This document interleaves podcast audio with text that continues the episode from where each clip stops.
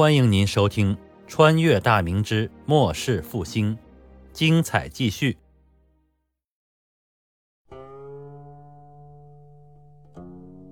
紫禁城武英殿内，崇祯正在听取刘朝关于黄庄事务的汇报。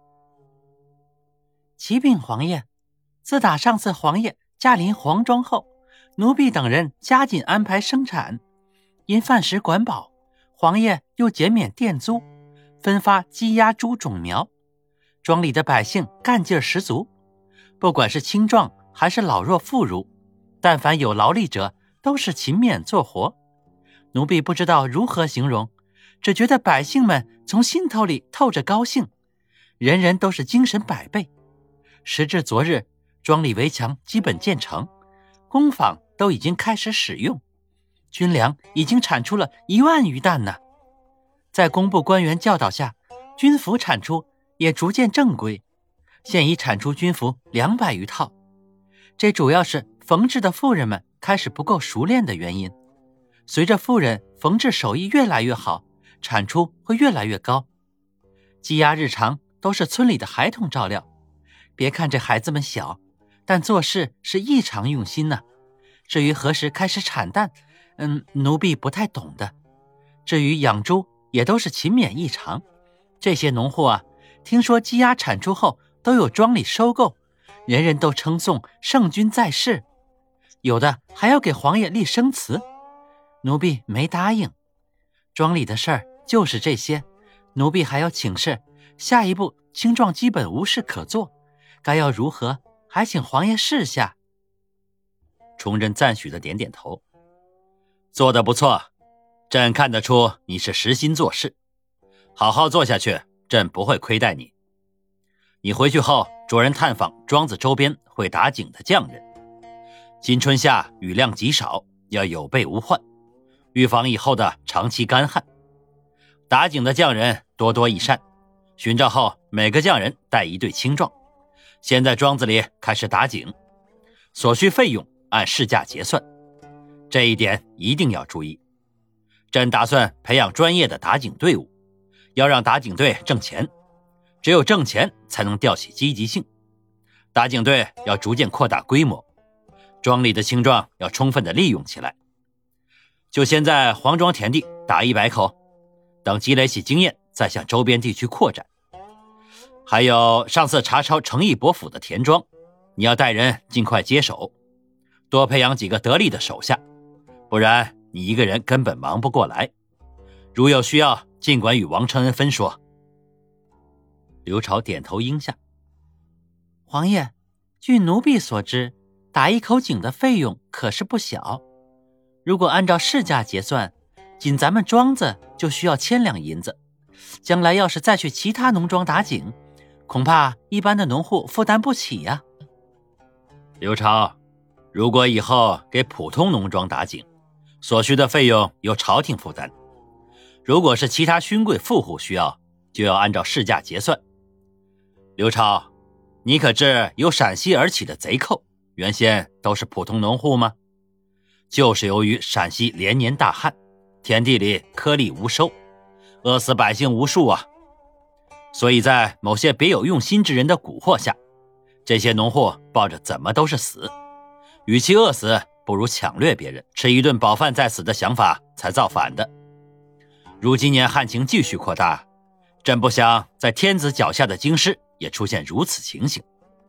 只要田地里有产出，百姓不忧饥饿，是绝对不会与朝廷为敌的。所以打井花多少钱都值，有井水灌溉，即使大旱，粮食也不会绝收。到时候朝廷再减免税赋，加强救济。百姓就能度过饥荒，大明才不会四处生乱。朕准备把这项工程推及受旱的严重几个省。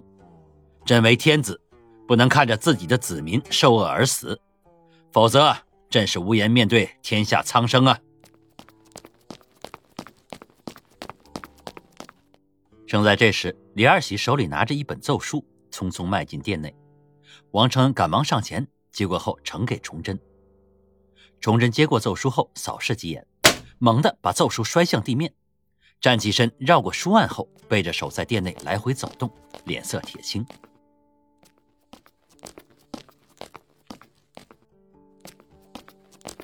王承恩等人吓得缩在一边，大气也不敢出。崇祯来回走了几趟后，站住身形。刘超，你回去继续办差。李二喜，你立刻去永卫营召孙应元、周玉吉、黄德功觐见。王承恩，你派人去内阁召集阁臣前来议事。几人纷纷领命而去。崇祯坐回到御案后。开始考虑到底如何解决钦差被拦、侍卫被杀一事。他的前身崇祯皇帝对文臣毫不手软，上至阁老督府，下至知县知州，一旦有违圣意或是触犯到皇帝的逆鳞，不是被抓被免，就是被杀。其中最有名的就是袁崇焕，被凌迟处死。很多人为其鸣不平，甚至在崇祯后世的那个年代，关于袁崇焕的争议从未停止。但崇祯对于武将却格外的宽容，这也是无奈之举。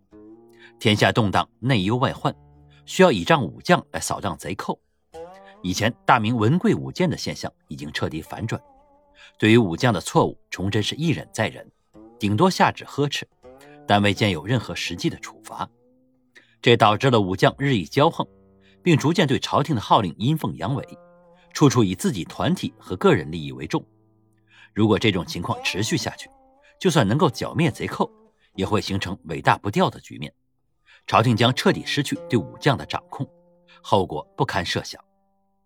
想到这里，崇祯拿定主意，这一次一定要杀一儆百，要用强有力的回击来震慑那些跋扈之人。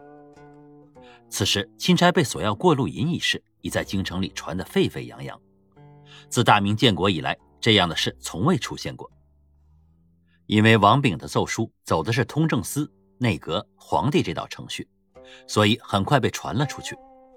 这次文臣们不管是何党派，意见出奇的一致，这是赤裸裸的蔑视朝廷。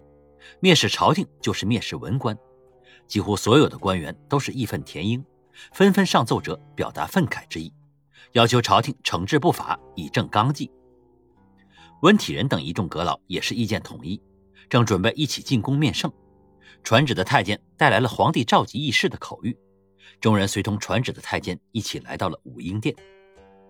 众人对皇帝行礼之后，文体人率先出列奏道：“呃，陛下，这次钦差被阻拦一事，在京师已是掀起莫大波澜。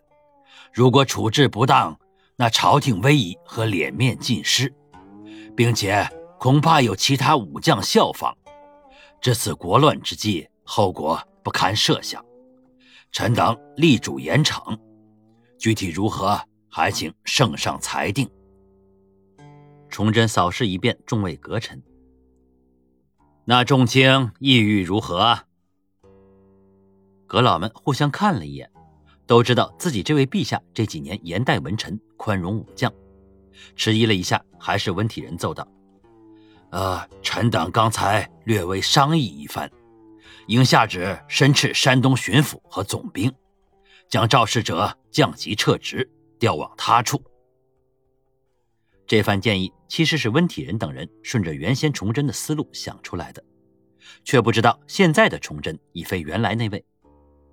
崇祯摇了摇头：“此事前所未有，如果不以严惩，怕会群起效仿，朝廷的政令将会被视若无物。”朕不信少了一位游击及其部众，会影响到剿贼大事。就依照律法来办，杀人者偿命，无视朝廷者诛之。您刚才听到的是长篇历史穿越小说《崇祯八年末世复兴》，感谢您的收听。喜欢的话，别忘了订阅、分享、关注、评论，支持一下主播，谢谢大家。